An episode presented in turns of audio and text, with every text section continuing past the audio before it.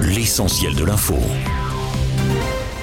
prudence hein, face aux informations qui nous parviennent de Russie ce soir alors que la propagande envahit les réseaux sociaux depuis des annonces fracassantes hier soir du patron du groupe Wagner, Evgeny Prigogine, accuse l'armée russe d'avoir mené une offensive contre son groupe paramilitaire. Dans un message audio diffusé par son service de presse, il appelle à marcher sur Moscou et à mettre fin, dit-il, au désordre. En réaction, la capitale russe se barricade et Vladimir Poutine s'est exprimé ce matin lors d'une allocution télévisée. Le chef du Kremlin dénonce une trahison interne, un coup de couteau dans le dos de notre peuple de notre pays. Dans les faits, à Rostov-sur-le-Don, à 1000 km au sud de Moscou, Wagner affirme avoir pris le contrôle ce matin de plusieurs sites clés, tandis que les habitants de Lipetsk, à seulement 420 km de la capitale russe, sont priés, je cite, de ne pas quitter leur domicile. C'est dans ce contexte que plus d'un an après le début de la guerre en Ukraine, Kiev espère tirer profit de la situation chaotique en Russie pour accélérer sa contre-offensive et peut-être mettre fin au conflit. Volodymyr Zelensky parle aujourd'hui d'une preuve de la faiblesse de la Russie, selon le président ukrainien.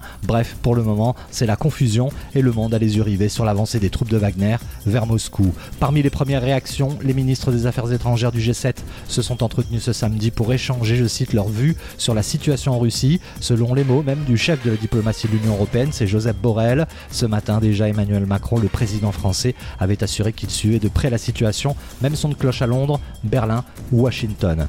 Dans le reste de l'actualité, les hommages se multiplient après l'annonce de la mort de Claude Barzotti, le chanteur belge d'origine italienne est décédé aujourd'hui à l'âge de 69 ans à son domicile des suites d'un cancer, selon les informations de son manager. Claude Barzotti avait connu le succès dans les années 80 avec les tubes Rital, Aime-moi Madame ou Je ne t'écrirai plus. Il avait mis fin à sa carrière en novembre 2020 en raison justement de graves problèmes de santé. Enfin sport, l'équipe de France féminine de basket affronte la Belgique ce soir à l'occasion de la demi-finale de l'Euro 2023. Les deux équipes restent sur une large victoire en quart. La France a battu le Monténégro 90-46 et la Belgique a éliminé la Serbie 93-53. L'autre demi-finale oppose la Hongrie à l'Espagne.